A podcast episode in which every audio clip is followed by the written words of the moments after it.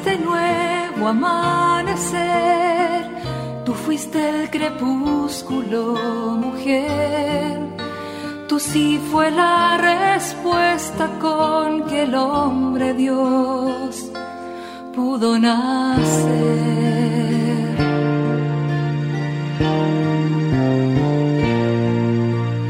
No solo existen las malas noticias, te invitamos a escuchar esta buena noticia que Jesús, que se hace hombre, hoy tiene para nosotros. Que me hable tu palabra, necesito hoy, Señor, de tu alimento. Hoy en todo el mundo se escuchará esta palabra. Mateo 2 del 13 al 18. Hoy recordamos a los santos mártires inocentes.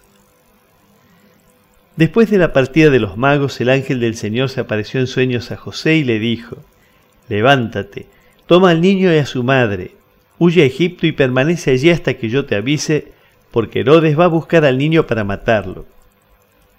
José se levantó, tomó de noche al niño y a su madre y se fue a Egipto. Allí permaneció hasta la muerte de Herodes para que se cumpliera lo que el Señor había anunciado por medio del profeta. Desde Egipto llamé a mi hijo. Al verse engañado por los magos, Herodes se enfureció y mandó matar en Belén y sus alrededores a todos los niños menores de dos años, de acuerdo con la fecha que los magos le habían indicado. Así se cumplió lo que había sido anunciado por el profeta Jeremías. En Ramá se oyó una voz, hubo lágrimas y gemidos. Es Raquel que llora a sus hijos y no quiere que la consuelen porque ya no existen.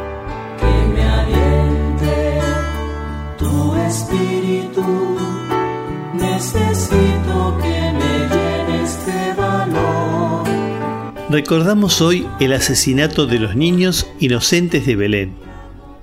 Su sangre quita la paz y el encanto de cualquier Navidad. También hoy se sigue torturando, vejando y maltratando a inocentes. Niños muertos antes de nacer.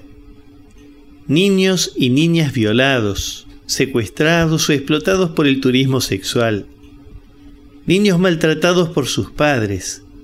Esclavos de trabajos inhumanos o utilizados para la guerra su única esperanza está en este niño que huye a Egipto, pero que no podrá escapar de la cruz. ¿Cómo tratás a los niños pequeños, los débiles, los vulnerables?